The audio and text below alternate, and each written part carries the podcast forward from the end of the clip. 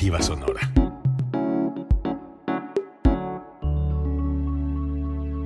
Código Libre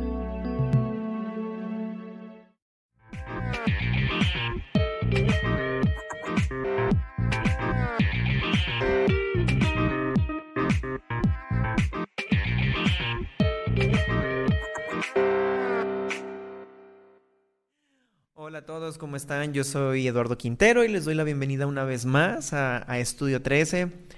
¿Cómo están? ¿Cómo están todos? Espero que estén muy bien. Eh, quisiera agradecer primero que nada a las personas que nos han estado viendo las últimas semanas. Han sido programas muy bonitos, han sido experiencias muy padres el estar con, tantos artistas que, que ahorita, aún en pandemia, desafortunadamente, Em, tienen tanto que decir y tienen tanto que, aportar.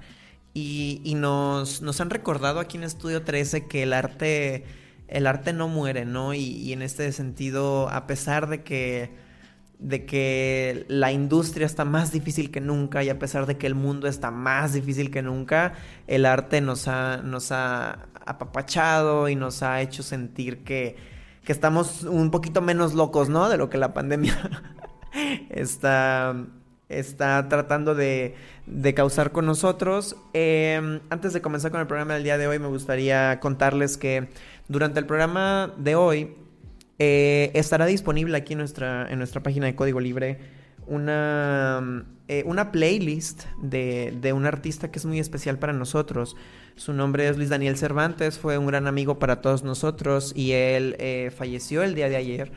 Y eh, tenemos una serie de sentimientos encontrados, debo ser honesto, por esta situación. Sin embargo, no nos gustaría que, el arte que él hizo eh, pase desapercibido, ¿no? Tuvimos la oportunidad de trabajar con él aquí en Código Libre y, estará disponible por si, por si quieren escucharla y darle un poquito de difusión, estaría, estaría increíble para nosotros.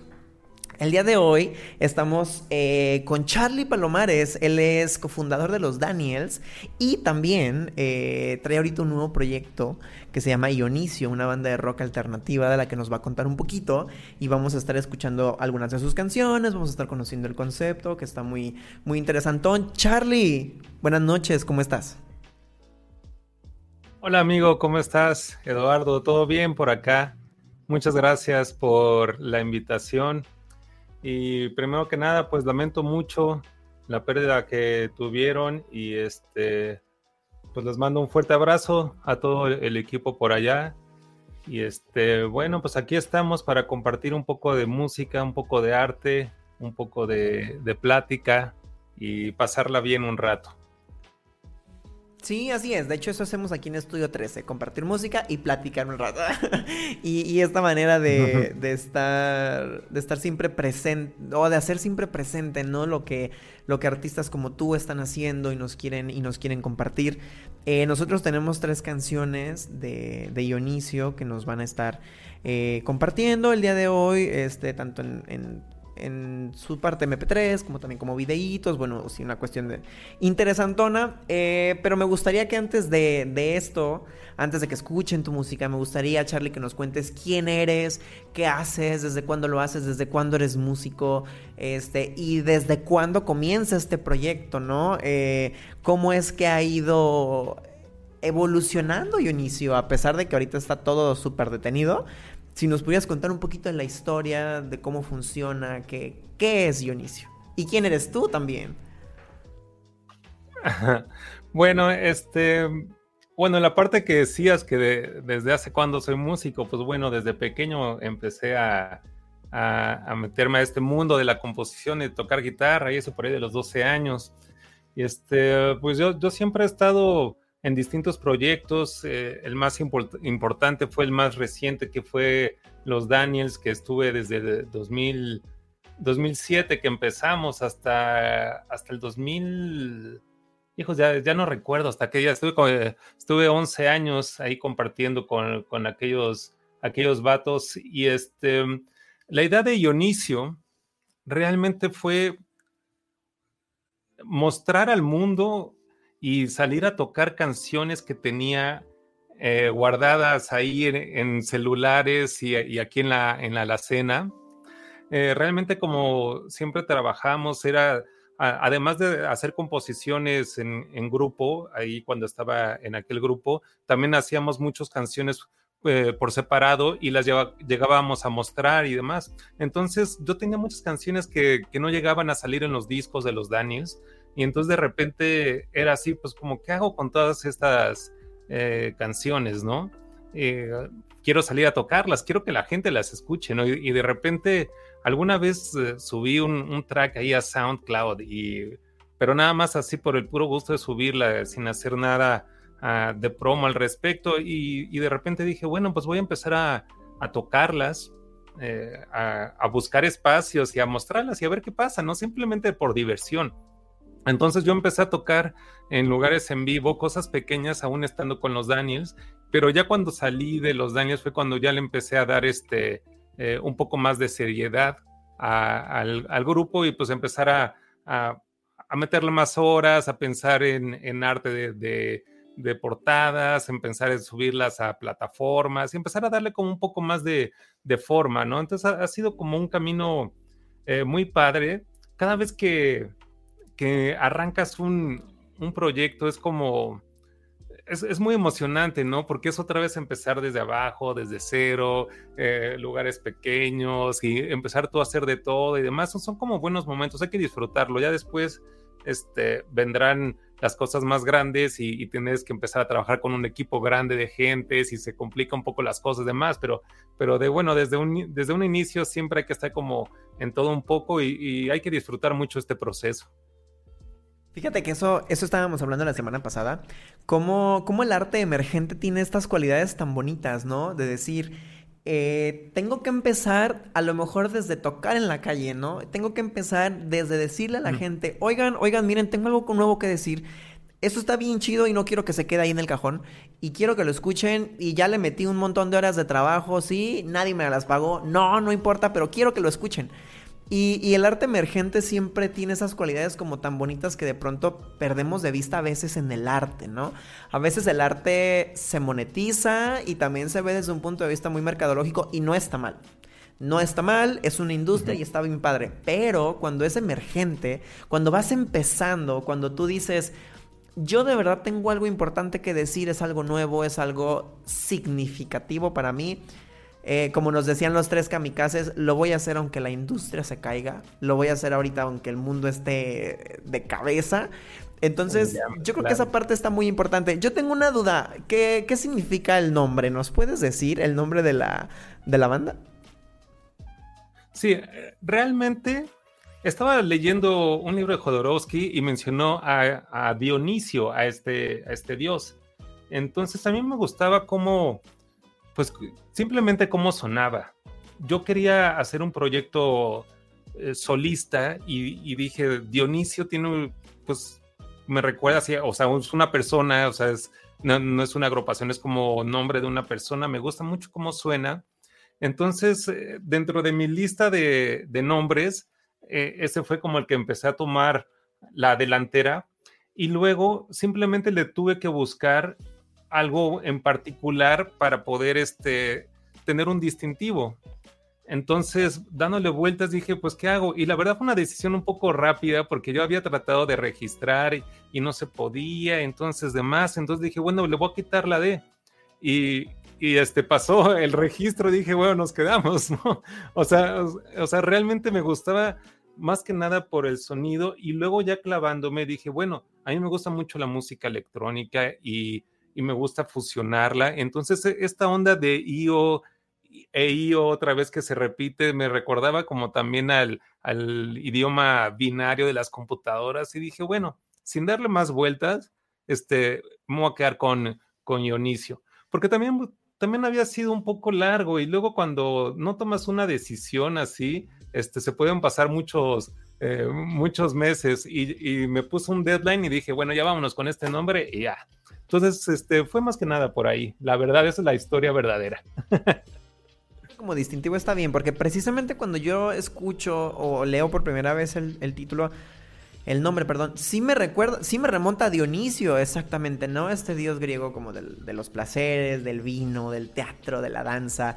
Y sobre todo porque en, hace algunos años eh, yo escuchaba mucho una banda, si no me equivoco es francesa, puede ser que me esté equivocando, que se llaman Dionisios, ¿no? Con, con S al final. Em, entonces como que yo traía este, este background y cuando yo escuché o leí el nombre, pues me llamó la atención, ¿no? Dije, es una de las preguntas que les tengo que hacer en la entrevista porque sí me, me, me llamó la atención. Sin embargo, creo que fonéticamente es muy atractivo, me gusta mucho. Charlie, ¿te parece si escuchamos la primera canción que tenemos de ustedes para que nos cuenten un poquito de esto? Ustedes Ahorita están promocionando Villano, que fue el último single que sacaron. Entonces, ¿qué te parece si es la primera que escuchamos para que nos cuentes de qué se trata? ¿Qué quisiste decir con esta canción? Este, hacia dónde la proyectaron, todas estas cosas que tienen que ver con la canción. ¿Qué opinas? Claro, claro, es un gusto. Estoy muy contento con el resultado de esa canción. Y este, vamos a escucharla. No sé si gustas que te platique ahora o después de escucharla. ¿Qué te parece si la escuchamos primero y ya cuando regresemos nos platicas todo, así, todo lo que puedas de la, de la canción?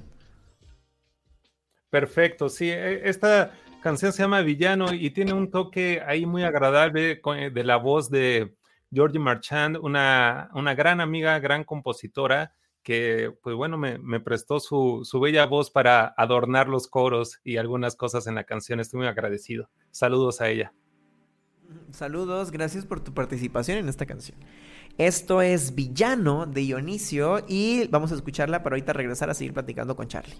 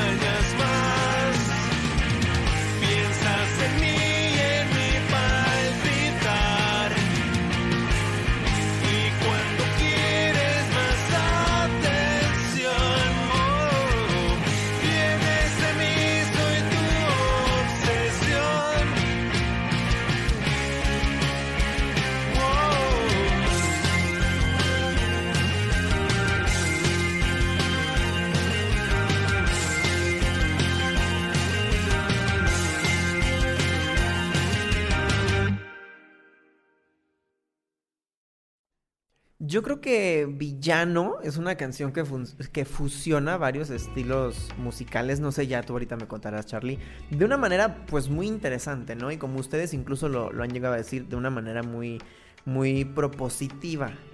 Eh, como nos comentabas, tiene este eh, algunos coros y algunos arreglos de, de Georgie Marchand si lo pronuncié bien.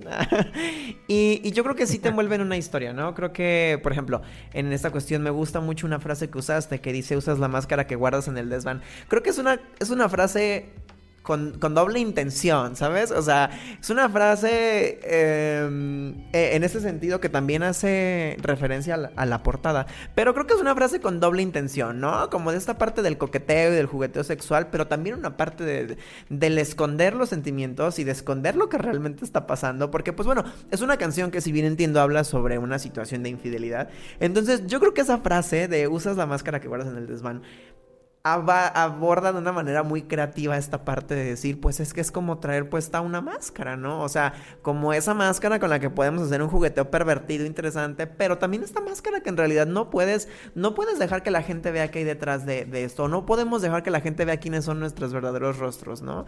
Por, por esta parte... Eh, bueno, no sé, esa es mi percepción. Tú dime si, si yo la estoy percibiendo bien o me estoy equivocando totalmente. No, sí, eh, de hecho muy acertado. Digo, antes de, decir lo que, lo, que te voy a platicar de, la historia, esto es lo padre y lo interesante de las canciones, porque cada quien, o sea, la historia se termina hasta que la interpreta el escucha, o sea, es parte del juego de una canción. cada escucha eh, lo interpreta a su, a su manera, a su vida, y, y es, como parte de la magia de la música, ¿no? Porque a lo mejor el que, el que lo crea eh, está pensando exactamente en una situación muy específica, pero cada uno lo relaciona a, una experiencia o otro punto de vista, y es como conectar ahí muy padre. Eh, no sé, es algo que me gusta. Pero, pero sí, en efecto, es una, es una situación donde esta persona, esta, esta chica, eh, está, está en casa, está con su familia y, todo, pero ella, ella es, infeliz hasta cierto punto, lleva una doble vida. Entonces, eh, sí trata de una infidelidad y el villano es el chico que está afuera, digamos, eh, entrando a la a, a, esa a esa relación como villano, digamos, es el, es el de afuera, y, y eso es como, es como llevar la doble vida, ¿no? La doble vida de esta persona.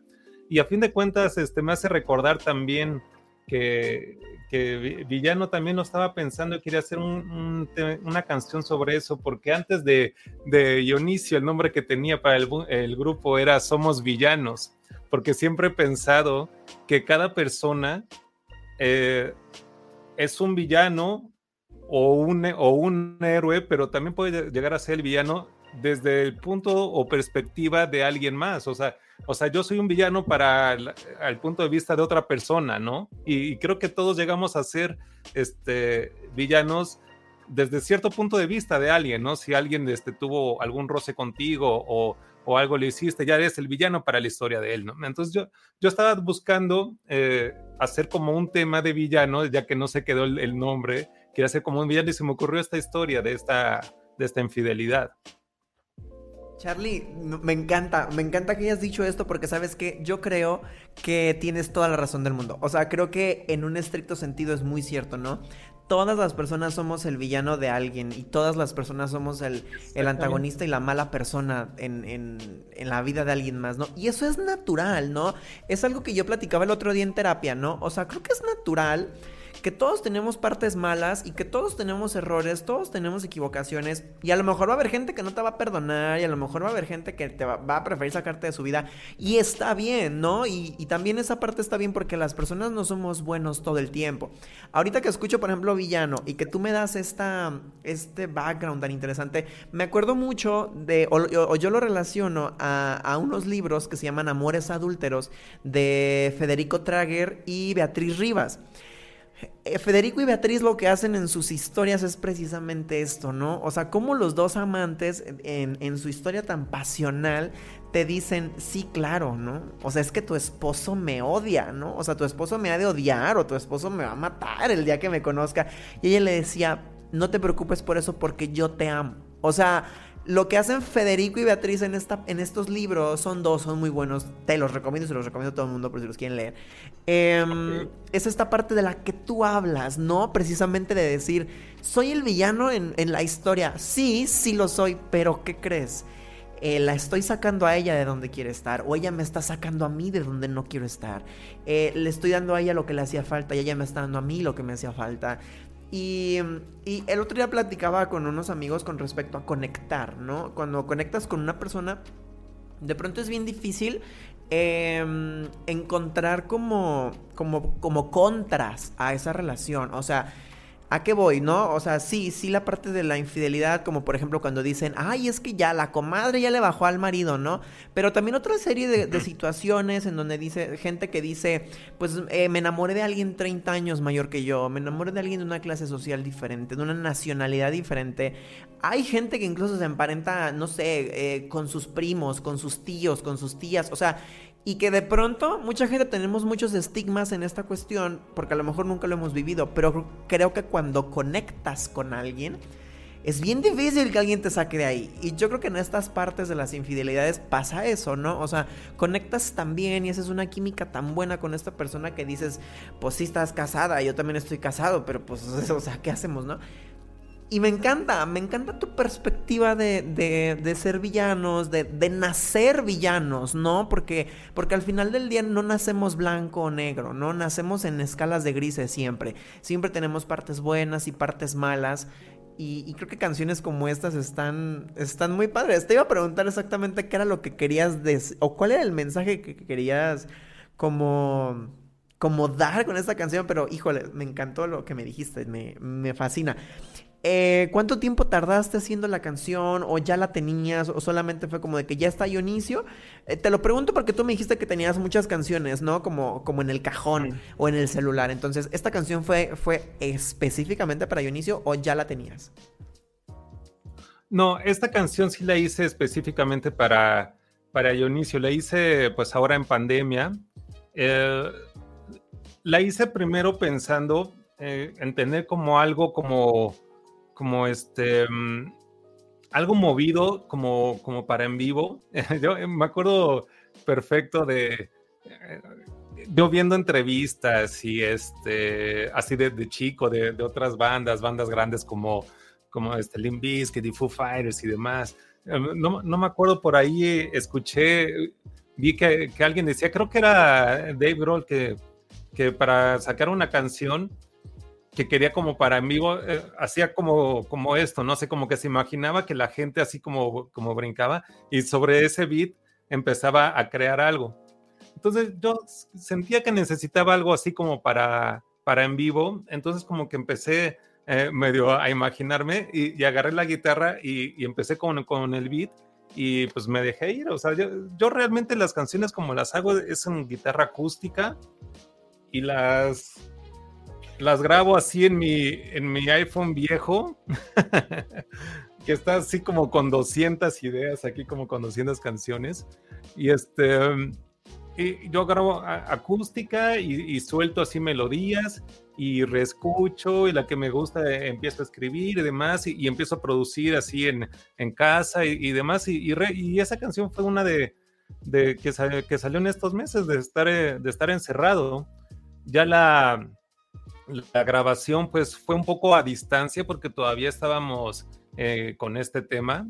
Eh, un, amigo, Iván Lopto, eh, se aventó la batería, gran tipo. Él estuvo con nosotros un tiempo con los Daniels, fue baterista una etapa de los Daniels y ahora con, esta rola le dije, oye, compadre, este, ¿quieres grabarte la batería? Etcétera, es un gran baterista. Entonces él la grabó en su estudio en casa, me envió la batería, luego este, grabamos a, Rubén acá y yo grabando eh, las guitarras y la voz literal aquí en este cuarto, porque este, cambió mucho las cosas ahora con pandemia, ¿no?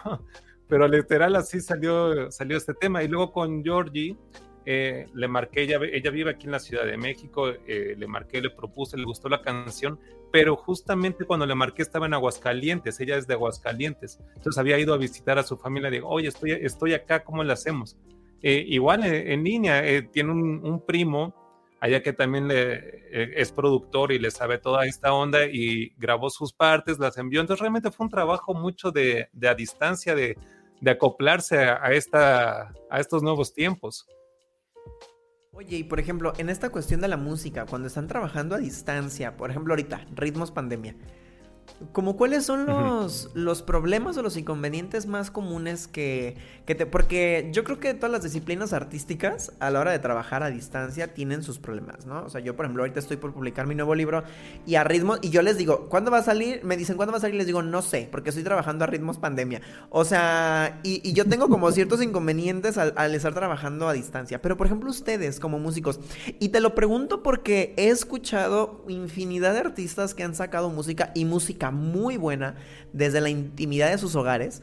Pero ahora que tú me dices, sabes que el productor está acá, la de los coros está acá, de la batería estaba acá, y yo estaba en este cuarto con mi iPhone. O sea, como cuáles son los inconvenientes que tienen ustedes trabajando a distancia. Em, no muchos realmente. Este. Creo que posiblemente algo, algo que, que no se puede hacer tanto es estar todo el tiempo eh, al tanto de lo que se está grabando. E, eso posiblemente, o sea, tienes como que confiar un poco, ¿no? Porque estando grabando aquí enfrente, oye, ¿por qué no pruebas esta nota? O hay que subirle un poco esta aquí, o puedes estar haciendo cambios en tiempo real, ¿me explico?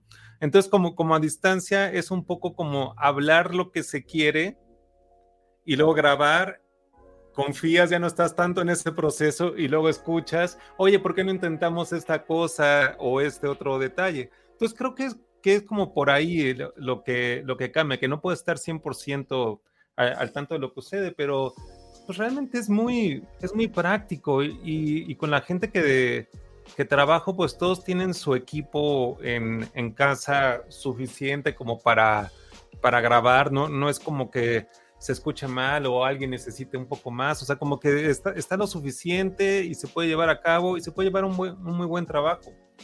Este, ahora, por otro lado, eh, felicidades del libro, de qué va a tratar, me llamó mucho la atención. Muchas gracias por la pregunta. Este es, es un poemario. Eh, me he metido mucho en la poesía coloquial, este, este género que que nace a raíz de muchas aportaciones de Jaime Sabines y de Mario Benedetti.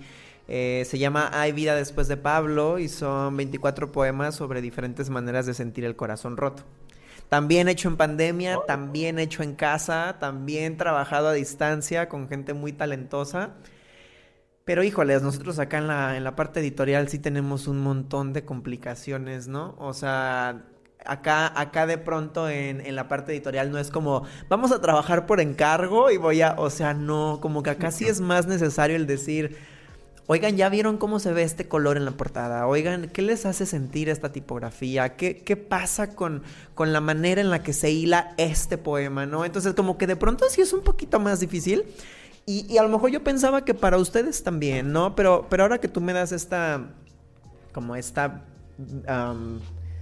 visión un poquito más global de cómo funciona. Panorama. Como este panorama, pues bueno, creo que no es tan, tan improductivo, ¿no? O sea, creo que en realidad pueden salir cosas muy, muy buenas. Y las han salido, porque de hecho en, en pandemia no, no, solamente sacaron villanos, sino también eh, Me Haces Mal, también la produjeron, ¿no? En casa, a distancia.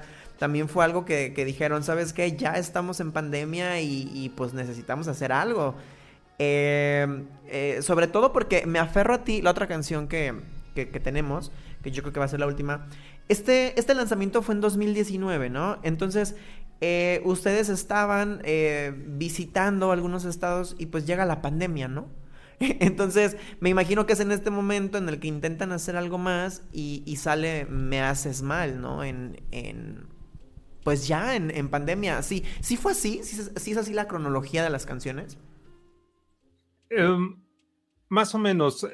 Me aferro a ti salió un poco antes, pero en pandemia hicimos un video porque no teníamos video de Me Aferro a ti y fue una de, las experiencias padres de, pandemia porque, digo, con, todo respeto y con toda la, gente que, se enfermó y, la gente que, que falleció, etcétera, también hubo una parte buena, creo yo, porque todo el mundo estuvo eh, en redes, estuvo clavadísimo en las redes sociales luego, luego cuando que empezó el encierro, pero se empezó a sentir una colaboración muy padre entre, entre todos, entre distintos músicos, entre músicos con medios, y, em, empezamos a hablar con gente de otros países, y se hicieron esta, esta ola de festivales en línea, y, compartías este, e, escenarios virtual con gente de Argentina, con gente de, Paraguay, de México, demás. O sea, se hizo como una comunidad muy padre en, Internet.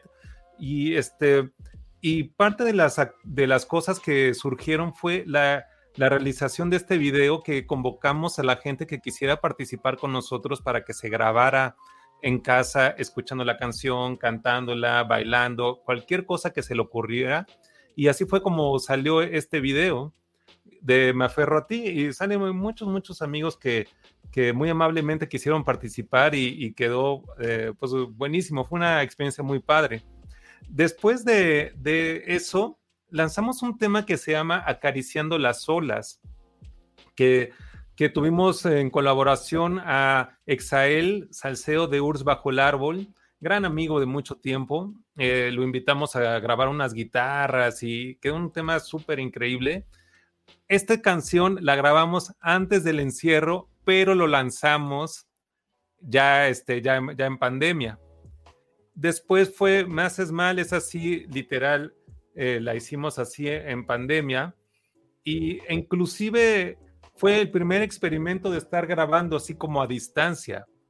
Eh, fue así como, mándame este track, yo te lo mando, y fue así como el primer experimento. Ya en Villano estábamos un poco más, más este, aclimatados a ese proceso, pero, pero sí fue etapas muy, padres y se aprendimos mucho y aprendimos a usar eh, todos los programas para las transmisiones, que el StreamYard y que el, el, el live eh, y que, o sea, no sé, o sea, fue, fue una época de muchos meses de mucho aprendizaje y, y de acoplarse y la creatividad simplemente no paró, ¿no? O sea, teníamos que buscar la manera de hacer las cosas. Eso, me encanta que estés mencionando eso, porque creo que de pronto hay tantas cosas malas en estos nuevos procesos que se nos olvida rescatar las cosas buenas, ¿no? Se nos olvida que los artistas independientes hemos aprendido a resolver problemas todos los días desde que estamos en pandemia para el arte, no solo como personas, no solo como profesionistas, como estudiantes o de salud, sino los que somos artistas. También llega un punto en el que dices, pues tengo que aprender tengo que aprender y esa parte yo creo que es valiosísima porque si no hubiera llegado la pandemia, a lo mejor nos hubiéramos tardado mucho en aprender esto que, la situación pandémica nos, ha, nos ha estado orillando, ¿no? A, a aprender. Aparte me encantó algo que dijiste te lo digo yo como consumidor de contenidos. Tú lo viviste como creador de contenidos, te lo digo yo como consumidor. Me encantaron esos festivales en línea. De verdad que sí, que, que yo desde mi casa o yo desde mi oficina donde no podía salir, donde no podía ver a mis amigos, este, donde estaba, de hecho yo en pandemia busqué mucha música diferente como con la intención de salir un poquito de, de la rutina y me encantaron esas partes de los, de los festivales en línea. Eh, y también hubo conciertos en línea, ¿no? A los que tú esperabas que, por ejemplo, no entrara mucha gente porque no estábamos acostumbrados ni al streaming ni a cómo funcionaba el comprar un boleto para un festival o un concierto en línea, que no sabías si te iban a robar, si te iban a clonar la tarjeta, un sinfín de cosas. Yo me acuerdo que, por ejemplo, compré un, un boleto para un concierto que ofreció Patti Cantú súper orgánico, súper padre. La veías a ella con su teléfono grabando todo lo que estaba pasando. La veías a ella cambiando de un escenario a otro y ya agarraba la guitarra, se le caía, se le resbalaba el celular y se le resbalaban las partituras. Y estas partes como tan íntimas que de pronto también me tocó ver en los festivales. Estas partes tan íntimas de que está la banda nerviosos, no por tener un montón de gente enfrente o no porque el sonido, las bocinas sino porque no sabían si no les iba a fallar el internet, si lo estaban haciendo bien, si la gente se iba a quedar conectada, si le estaban entendiendo a la plataforma, o sea, esta parte de pronto de ver que los artistas estaban haciendo su máximo esfuerzo y te entregaban un trabajo impecable, te lo digo yo como consumidor, estas partes han sido maravillosas, si bien han sido diferentes, si bien la remuneración quizás ya no es tan alta, si bien el convocar a los públicos tampoco ya no es tan fácil, han sido eh, unas divergencias muy padres. El, decir, también como artista soy capaz de esto y, también soy capaz de, de, dar voz de esta forma y de contar historias de esta forma. Y yo creo que eso vale mucho.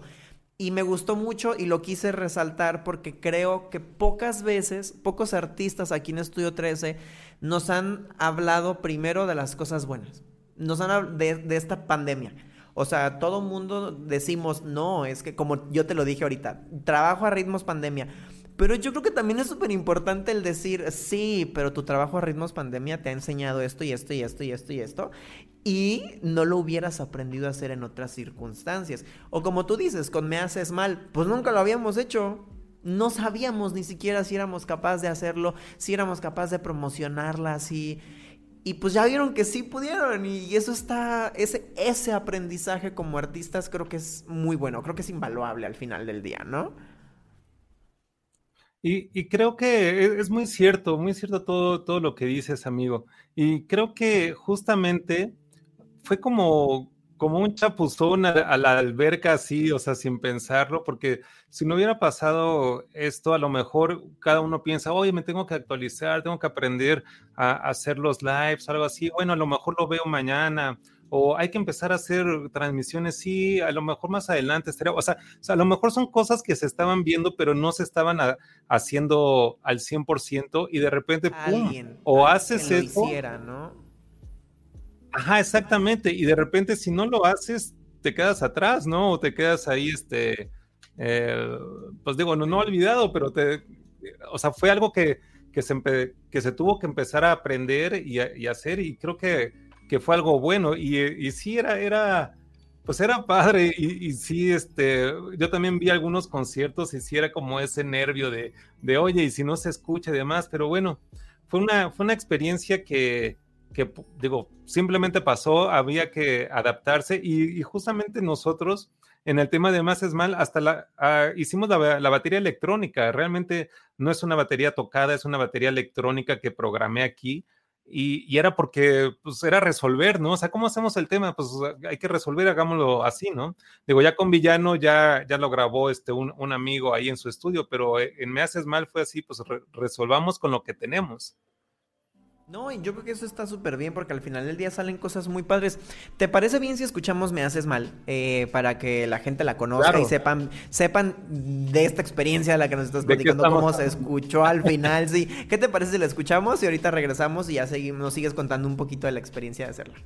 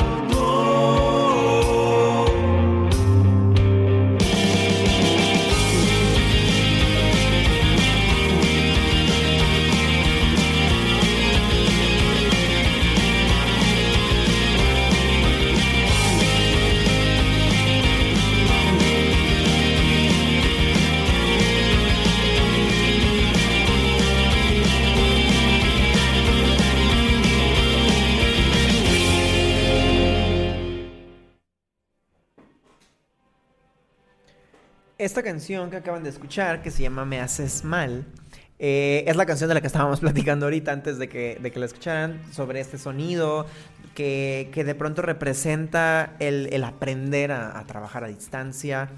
Eh, Charlie, fíjate que ya no tenemos tanto tiempo de la entrevista, entonces mmm, me gustaría preguntarte algo. Antes de, ¿qué te parece si finalizamos con Me aferro a ti después de que nos despidamos, que la, la dejamos sonando para que la gente la escuche?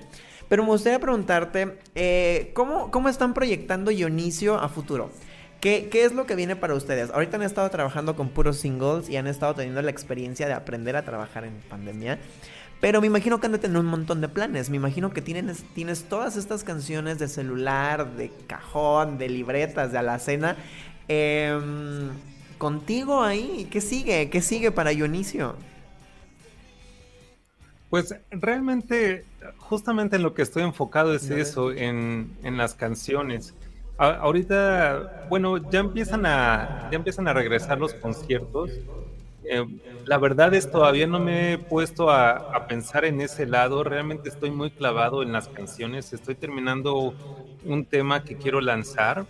Eh, ya, ya, ya, está así casi, o sea, ya estoy en la mezcla y, y, viendo los temas de la masterización. Ya está muy pronta a lanzarse. Y, y realmente quiero sacar por lo menos dos, tres canciones en lo que resta eh, del año, por lo menos dos y, y, yo creo que empezar a buscar los, los conciertos, pues posiblemente para, para, el próximo año. Ahorita estoy muy clavado buscando ese sonido. Quiero incursionar cosas un poco más electrónicas en lo que estamos haciendo y, y ahora en especial que trabajamos a, a, distancia. Quiero empezar a meter un, poco, un poco de sonidos un poco eh, más electrónicos y, y, pues a ver a, a dónde nos lleva la, eh, la, la, vida, pero realmente estoy clavado en, las canciones. Eh, ahorita lo que estoy haciendo, más que nada es escribir, componer y, experimentar. Eh, me ha pasado mucho en, esta silla que estoy ahora, donde tengo aquí mi teclado, mi, mis guitarras y este, mi tarjeta de audio y demás. O sea, realmente ahorita estoy en, esa etapa de, composición, entonces estoy clavado con las canciones y ya veremos cómo mostrarlas en vivo para posiblemente finales de año o hasta el próximo año. Realmente ahorita no es como mi prioridad el, salir a mostrarlas.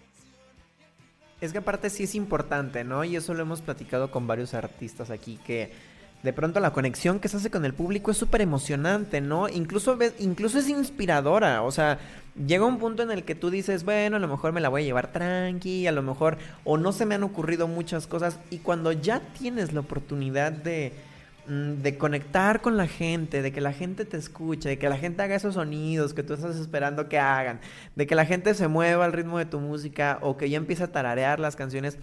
Es inspiración también, empiezas a, empiezas a imaginar, me imagino con ustedes, nuevas melodías, nuevas letras, nuevas historias que quieres contar como que es como que fluye mucho esta esta inspiración que de pronto ya no es tan intrapersonal, sino ya se vuelve como un poquito más interpersonal, como una retroalimentación, ¿no? Entre bueno, yo les toco, ellos reaccionan, ellos la viven, ellos la sienten, ah, entonces me inspiro. Ya no nada más es inspirarse hacia hacia adentro, ¿no? Sino también es es como una retroalimentación muy bonita cuando puedes estar con el público y muy necesaria también para los artistas, o sea, eh, creo que nunca, nunca, nunca va a ser lo mismo el decir, eh, sí, a lo mejor sí estoy súper satisfecho con los singles que han salido, pero es que quiero estar con la gente que me escucha, ¿no? O sea, quiero estar con estas personas que son parte del proyecto al final del día, que son, que son como tú dices, la última pieza o la última parte del proceso de, de contar una historia. La gente que ya la está interpretando, que la está haciendo suya, que la está cantando, que la está dedicando, o sea yo creo que también es necesaria. Y pues yo creo que ya no falta tanto. Es algo que hemos estado platicando nosotros aquí en producción. Creo que ya no falta tanto al final del día para, para comenzar a vivir de nuevo estos, estos conciertos, estos uh, a lo mejor eventos pequeños, a lo mejor eventos controlados. Sin embargo, creo que a lo mejor ya no falta tanto, ¿no? Digo, al final del día creo que la, la pandemia en cuanto terminen las, las etapas de vacunación, pues ya o sea, ya no hay mucho que hacer, digo, o sea, ya es algo con lo que vamos a vivir y nos tenemos que estar cuidando y tenemos que estar siguiendo las indicaciones, pero a lo mejor ya vamos a poder volver un poquito más como, como a la normalidad. Y ojalá esté súper bien, porque yo creo que personas como tú que se han encargado de desnudar su alma en, en lo que hacen, pues también necesitan esta parte, ¿no? De ir y decir, ahora quiero presentarme acá, ahora quiero conocer a esta gente de acá, Ahora, no sé, a lo mejor que te manden mensajes y te digan, ¿cuándo vienes a tal lugar? ¿Cuándo vienes así? Yo creo que eso también es como hasta cierto punto inspiración y motivación, el decir, en cuanto pueda me voy a ir para allá y me voy a mover y voy a hacer. Y pues ojalá que sí puedan. Yo te preguntaba esta, esta cuestión de qué iban a hacer. Porque la mayoría nos dicen, ¿no? Sí, se viene un EP o sí, se viene un álbum. Pero me encanta la naturalidad con la que me dices, fíjate que no lo he pensado porque me lo he pasado componiendo y estoy en el mejor momento de la composición, porque eso también es bien padre, casi nadie nunca habla de, de este proceso en el que dices, no sé si voy a publicar, no sé cuándo, no sé cómo va a ser, pero algo voy a hacer, porque algo traigo acá y algo traigo acá también, entonces eh, funciona, funciona y va a funcionar pero a lo mejor no te sé decir cuándo. Y eso también es súper natural, porque de pronto como artistas nunca es fácil el, decir, sí, sí, sí voy a seguir haciendo, pero espérenme, ¿no? O sea, también soy una persona. Entonces, ah, yo creo que eso también, eso también está padre. Sí, la, verdad, este, he estado pensando mucho lo de, lo de los discos y, eso.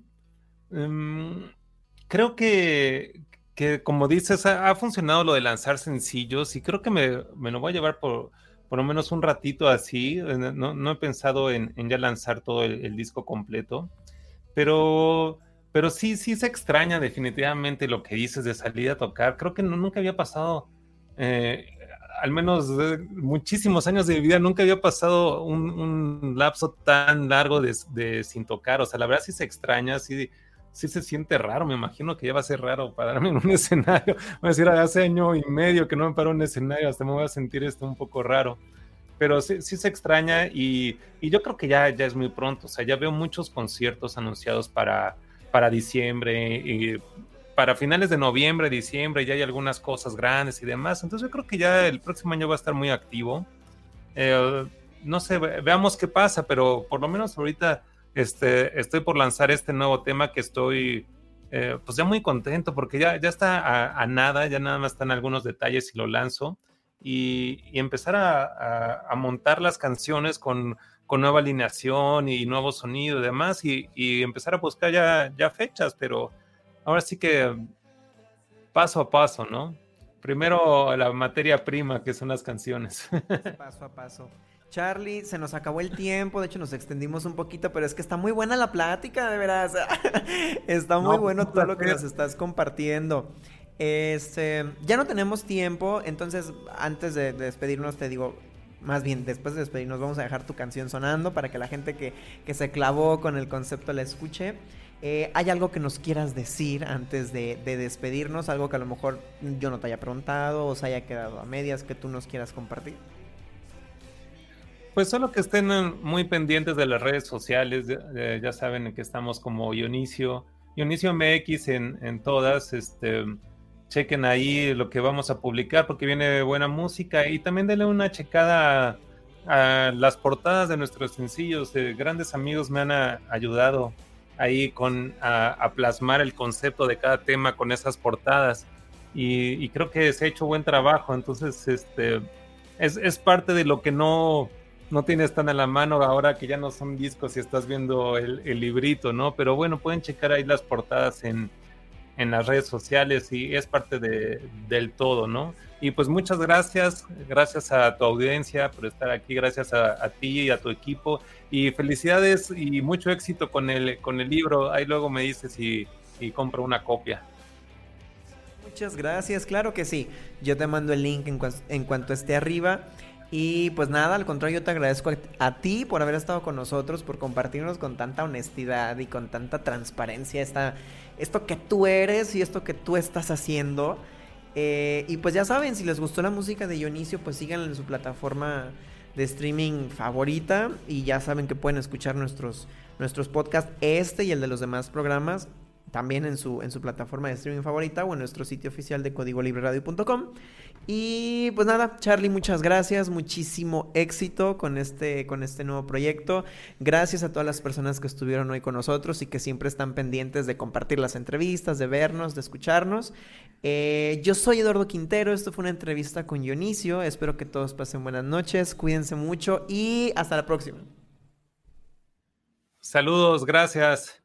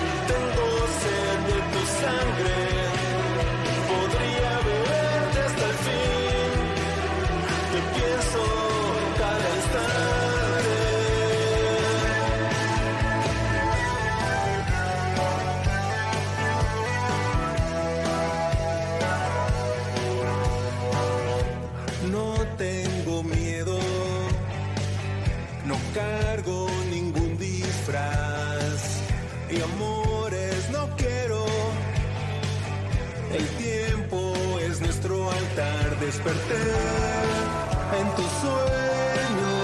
Libre